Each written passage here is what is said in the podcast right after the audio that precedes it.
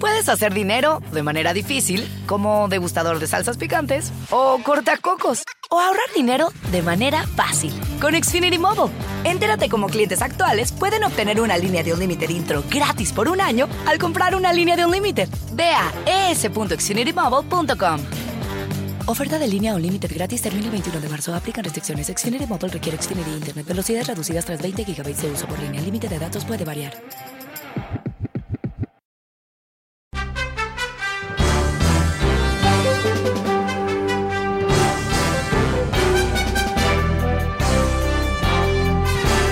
Hola, ¿cómo estás? Soy Fernando Espuelas. Muy buenas tardes y gracias por estar conmigo desde Washington, una ciudad completamente copada por la política, una ciudad que está en esperas de lo que va a ser el juicio político de Donald Trump empezando la semana que viene.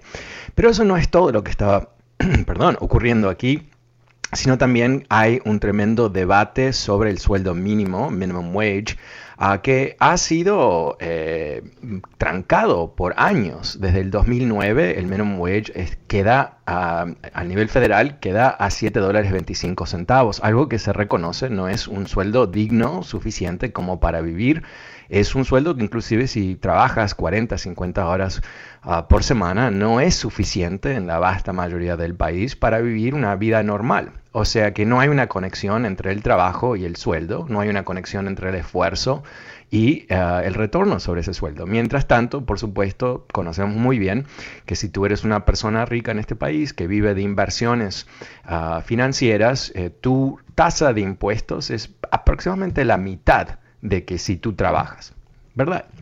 Entonces, eh, a veces cuando hay gente que me dice, no, es que los políticos son todos iguales, no importa el partido, bla, bla, bla, bla, republicanos y demócratas, me da lo mismo. Ok, aquí tenemos un ejemplo de algo que es fundamental para un país, que es cómo le pagamos a los trabajadores, bien o mal, y si es suficiente ah, lo que hace el Estado, lo que hace la sociedad para asegurarse que toda persona que quiera trabajar en este país tenga una vida normal, no de lujos, no tirar, como se dice en mi país, manteca al techo, eso es mantequilla para ti, eh, sino que eh, un sueldo digno, nada más.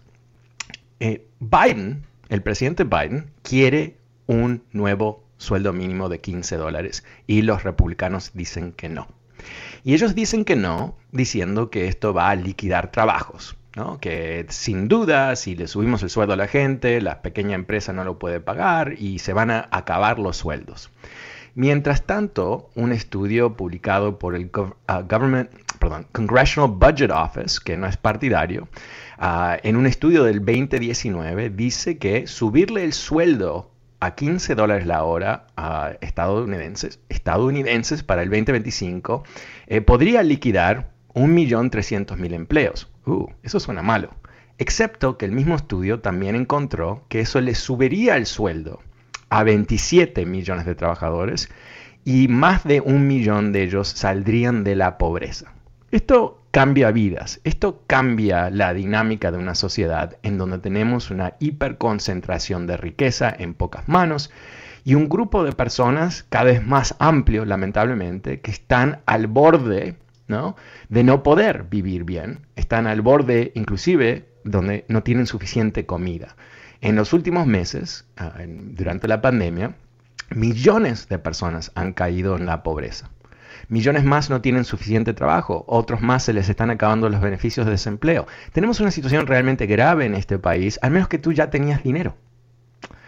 Entonces aquí hay una, una realidad económica que los republicanos nunca te la van a contar. Y es la siguiente, que alguien que gana 15 dólares la hora, ¿qué hace con ese dinero? Lo gasta. Lo gasta porque tiene que gastarlo, porque tiene que pagar su alquiler, porque tiene que comprar comida, porque tiene que darle, ah, ah, tiene que comprarle ropa a sus niños, etc. ¿Y qué pasa cuando ese trabajador gasta el dinero? Bueno, eso genera más crecimiento económico. Caso contrario, veamos qué ocurre cuando tú mantienes el sueldo bajo.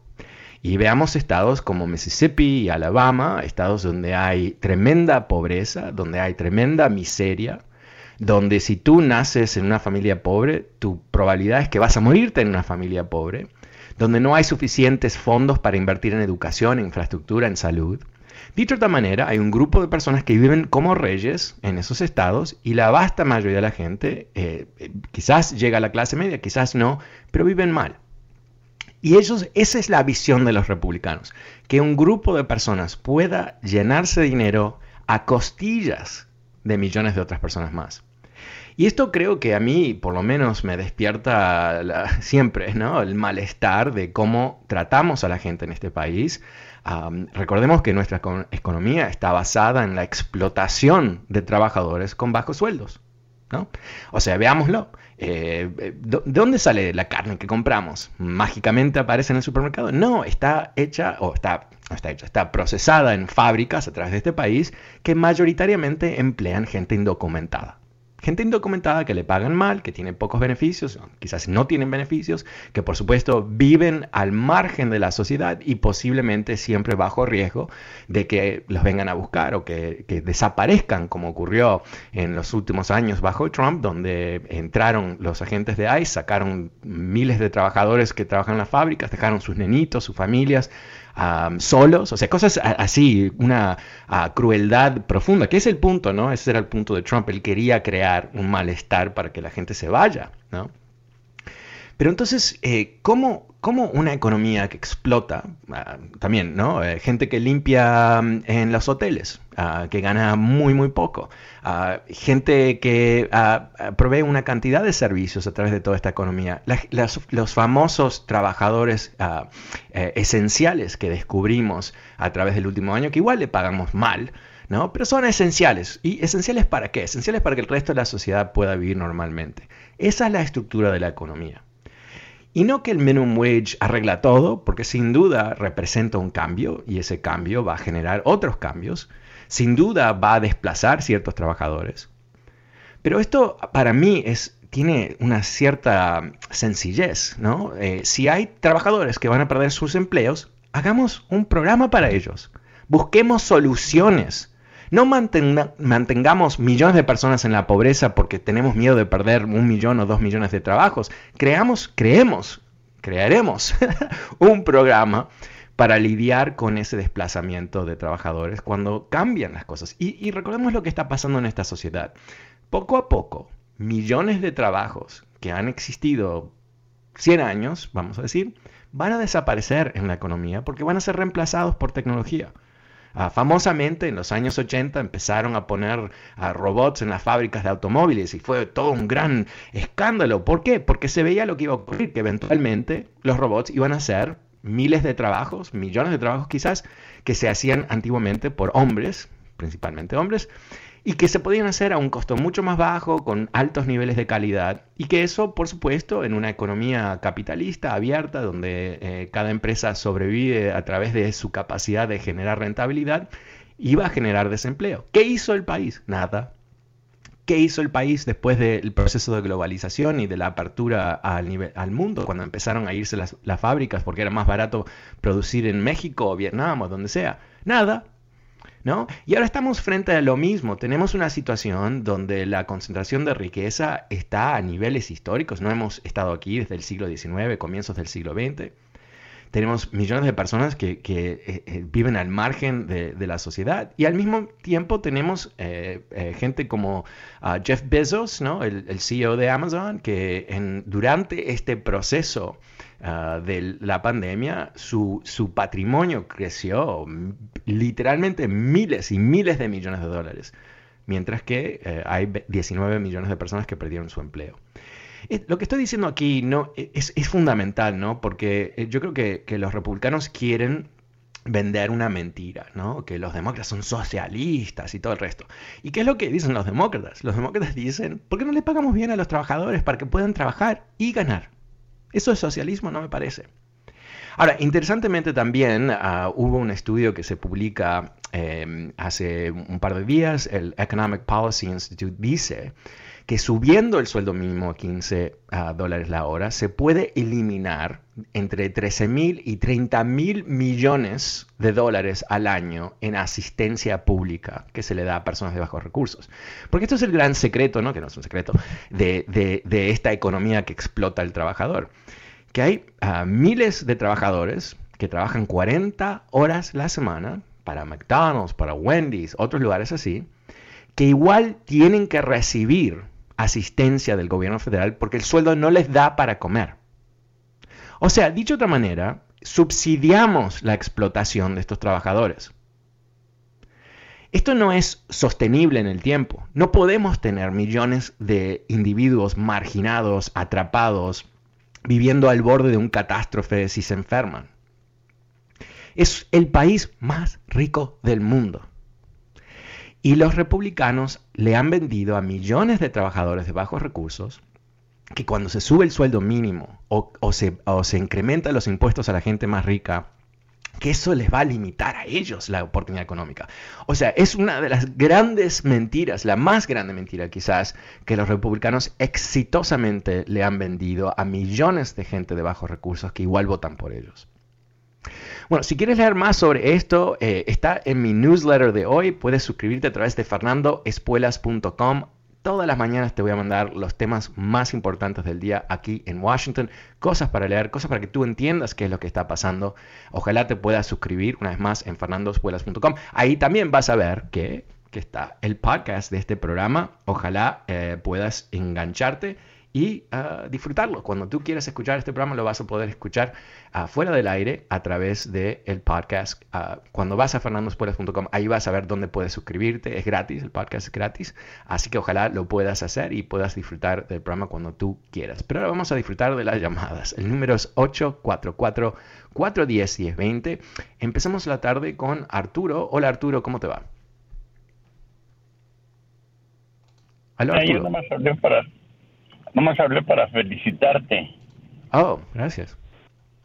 Porque has trabajado demasiado. Tengo muchos años siguiéndote, como te has ido de un lugar a otro.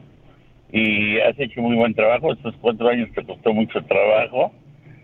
Este, llegar a donde llegamos. Que tuviste la idea de que la gente tomara conciencia del problema que teníamos te costó trabajo y subiste desesperado desde la vez pasada que perdió Clinton y la gente no entendía, pero poco a poco la gente va entendiendo, estabas educando y ahí están los resultados, te felicito. Haces bueno, no sé. trabajo. Bueno, te, te, agradezco. Eh, siempre eh, tratando de mejorar a Arturo y definitivamente eh, es un, gran un privilegio para mí poder compartir este, este tiempo en la radio contigo y con todas las personas que me escuchan en este momento. Uh, mil gracias Arturo, un abrazo muy amable. Ah, vamos con Fernando. Hola Fernando, buenas tardes, ¿cómo te va? Hola Fernando. Hola, eh, hola Fernando, ¿cómo está? Bien, este, me llamaba para, para primero, como dijo el, el, eh, radio escucha anterior, pues felicitarlo porque pues eh, en realidad yo no iba a votar en estas elecciones porque pues me decepción hubo la del el, elections of 2016 I got a really una decepción bien triste porque voté por Clinton y perdí y perdió. Entonces yo dije para qué de qué sirve que vote si no van a que no va a servir mi voto pero pero tuve la motivación de estar de información y aparte de acá de, de los amigos o familiares acá que dijeron cómo vas a no vas a votar y que va, quieres que salga esa esa esa persona ahí el, el expresidente Donald Trump quieres que salga de la Casa Blanca dije pues sí pues entonces vota entonces voté y pues mira ahora salió y también esta otra cosa acerca de usted está con, eh, no sé si ha oído de las noticias de sobre la, la vacuna rusa que llegó aquí a Estados Unidos He escuchado sobre la vacuna rusa, se llama Sputnik, pero no, no sabía que estaba en Estados Unidos. No creo que está aprobada en Estados Unidos. Eh, ya llegó aquí que como que quiere Rusia, Rusia quiere ayudar a, que quiere pues proveer ayuda a los Estados Unidos, pero no sé cómo vaya. No, no, no, no, no la, vacuna rusa no se va a usar en Estados Unidos, ah, no creo, uh, porque Estados Unidos tiene eh, por lo menos cuatro uh, vacunas, dos que ya fueron aprobadas y dos más que están y la moderna. Ajá, exacto. Y ahora hay una de Johnson Johnson que está al punto, a punto de ser aprobada y después está la europea de, ¿cómo se llama? Inglaterra, eh, ¿no? Sí, sí, exacto. Oxford Astraca, algo así, eh, no recuerdo muy bien, pero eh, los rusos eh, desarrollaron su vacuna, ahora publicaron un estudio, no, honestamente no lo leí, así que no puedo opinar si, si era un estudio que lo hizo Putin en el Ajá. Bueno, pero el, punto es, eh, o sea, dio números espectaculares, pero ¿de dónde salen los números? ¿Sale de Rusia? Entonces no, necesariamente le creo. Pero Estados Unidos porque tiene un proceso de aprobación de, medicamentos y obviamente de, vacunas que es muy específico, eh, no va a aprobar. Quizás sí, ah, en algún eh, periodo en el futuro, pero en, corto plazo no lo va a hacer. Lo, lo, que yo creo que Mira, eh, estamos frente a un problema gravísimo, ¿no? Porque el, desastre que creó Trump con, la pandemia es, muy importante entenderlo. Em, ¿Por qué tenemos tantos más casos en Estados Unidos que en el resto del mundo? ¿Por qué tenemos tantas más muertes en Estados Unidos que en cualquier parte del mundo? No es un accidente, ¿no? Porque este es el país más rico del mundo, tenemos infraestructura médica, tenemos una cantidad de beneficios que no tienen en otros países. Pero cuando tú tienes un presidente ah, que vive en un mundo de fantasía, que, no sabe su, la, qué profunda es su propia ignorancia, ¿no?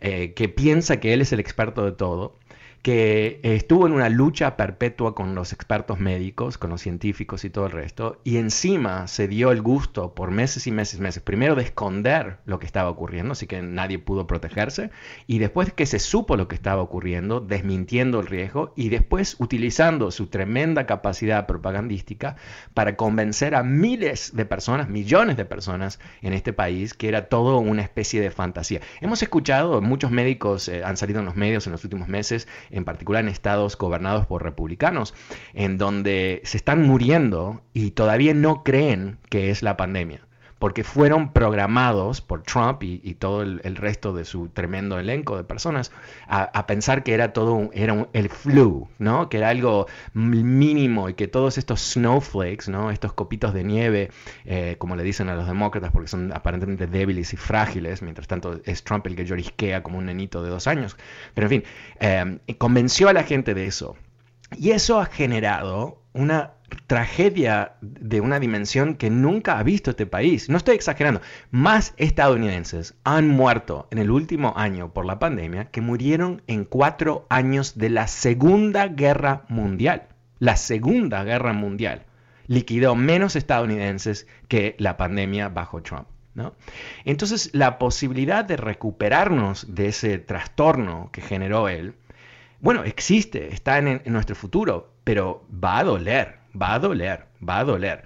Porque uno de los grandes problemas que hemos tenido, la falta de contención de la pandemia, ha generado mutaciones, cambios en el, virus a tal punto que quizás tú has escuchado, hay una versión del virus brasilero, otro de Sudáfrica, otro de, Gran Bretaña, y los tres son mucho más eh, peligrosos eh, que lo que hemos vivido hasta ahora y en algunos casos han bajado la efectividad de la vacuna, porque la vacuna fue diseñada para un virus que ya ha cambiado. Ahora, no hay que preocuparse demasiado porque obviamente los científicos saben esto, eh, Pfizer y, uh, uh, Oxford y los restos están generando lo que sería una, eh, evolución, si tú quieres, de la vacuna para tratar la nueva versión del virus. Pero todo esto, no todo, pero mucho se pudo haber controlado llevando a cabo un, ah, bueno, un, procedimiento racional basado en lo que nos decían los científicos. ¿no? ¿Cómo puede ser que Trump viene del hospital después de que se infectó y quizás casi muere?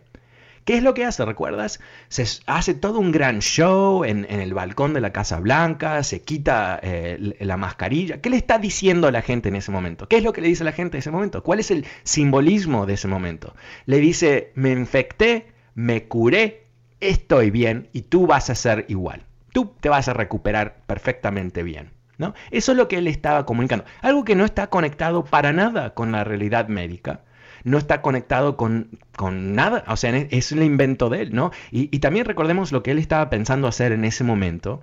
Él quería, literalmente, no, no es un chiste lo que te estoy contando, él quería abrir su camisa y debajo él tendría otra camisa con el uniforme de Superman. Este es el presidente de Estados Unidos pensando como un nenito de 8 años. Excepto que el presidente de Estados Unidos tiene tanto poder y tanto impacto que termina generando una situación donde tenemos ahora 450 mil muertos. Así que eh, sobre lo que había dicho el señor que me llamó en el comienzo del programa, ¿no? que, que, cuando yo le decía a la gente hay que, hay que votar por Hillary Clinton, eh, la gente me decía, no, es que tú eres un demócrata, va. Y yo decía, no, es que Trump es un peligro. ¿no? Y esto lo, dije tantas veces a tal punto que, que creo que gente pensaba que yo era un histérico. Pero cuando uno ve a alguien como él, un ignoramus, como se dice en inglés, alguien que es un ignorante con mucha profundidad, te tiene que dar miedo, porque un ignorante con poder, ¿no? Es, es, una versión del, dicho, ¿no? Un, mono con una ametralladora. Es exactamente lo que hizo. Y, le tiró tiros a quién? A 450 mil estadounidenses. Y quiero, quiero eh, explicar aquí, no es que nadie se hubiera muerto, pero quizás tendríamos una situación más cercana a la de Corea del Sur, donde menos de mil personas murieron, donde no tuvieron que cerrar su economía o una situación quizás como Australia, donde han reabierto su, su, economía y no tienen, eh, no tienen pandemia, o sea, tienen un nivel de pandemia tan bajo que lo pueden controlar. Y ahora que vienen las vacunas, ellos van a poder superar esta situación mucho más rápido que nosotros. Así que eh, yo, creo que cuando nosotros pensamos mi voto no cuenta o, la, política es, es, muy sucia o todas las excusas que millones de latinos se hacen a sí mismos para no participar en la política, terminamos con Trump terminamos con Trump. Y cuando le sumamos, eh, digámoslo en voz alta, ¿no? El racismo tremendo de los latinos en contra de otros latinos y contra negros y contra todo el resto, ¿qué tenemos? Bueno, tenemos la fórmula para que más de 31% de los latinos votaran por Trump. O sea, un tercio, un poquito menos, un tercio de los votantes latinos de Estados Unidos decidieron votar por el racista que insultó a los mexicanos, que insultó a gente de Haití, que insultó a gente de Sudamérica, que eh, dijo que éramos violadores, ah, que, traíamos enfermedades y todo el resto, decidieron, eh, buena idea, yo voy a votar por el tipo que odia a mi gente. ¡Wow! ¡Wow! Ayer tuve una llamada que todavía que me quedé pensando anoche, le estaba contando a mi esposa, y un señor que creo que lo he escuchado en otro momento, eh, que no podía enfrentarse con la realidad que su héroe Trump había arrancado a bebitos de, de las manos de sus madres. No lo podías, no, porque los padres y que, no, me dio 30 mil vueltas para no aterrizar donde tenía que aterrizar, que es que él votó, él sigue, él ama, yo qué sé, no sé si lo ama, pero quiere a un tipo que utilizó literalmente una de las tácticas de los nazis para atacar nuestra gente. Y, yo entiendo que no todos nos identificamos con otros, ¿no? Pero eh, yo cuando pienso en un bebito, no me importa si el bebito es de Guatemala, si es de Uruguay, si es de, de Washington, si es de Marte, ¿no? Es nuestra responsabilidad proteger a los bebitos. No importa si los padres son buenos o malos, comunistas o nazis, lo que sea, los bebitos están en una categoría aparte. Y me encanta cuando la gente que apoya a Trump me dice, sí, porque él, es el, él está en contra del aborto. Ah, ok, bueno, entonces perfecto. Entonces, claro, eh, si no se aborta el niño, perfecto, me parece fabuloso. Ahora, cuando hay un niño y, lo encarcelamos y creamos lo que dice la Academia de, Pediatras de Estados Unidos, que fue una tortura de niños, eh, bueno, es que los padres y, y no, porque no deben venir. O sea, una cantidad de excusas realmente lamentables, patéticas, bajas, ¿no? Pero yo creo que estamos más allá de poder convencer a algunas de estas personas ah, de la realidad, ¿no? Es como que están en, una, burbijita ah, de, la cual no parecen poder escaparse. Pero el resto de nosotros, en particular aquellos de nosotros que no prestamos atención o nos ausentamos de la política, tenemos que ver este momento por lo que es. No podemos permitir otro neonazi fascista en la Casa Blanca. Vuelvo enseguida después de una pequeña pausa. Soy Fernando Espuelas desde Washington.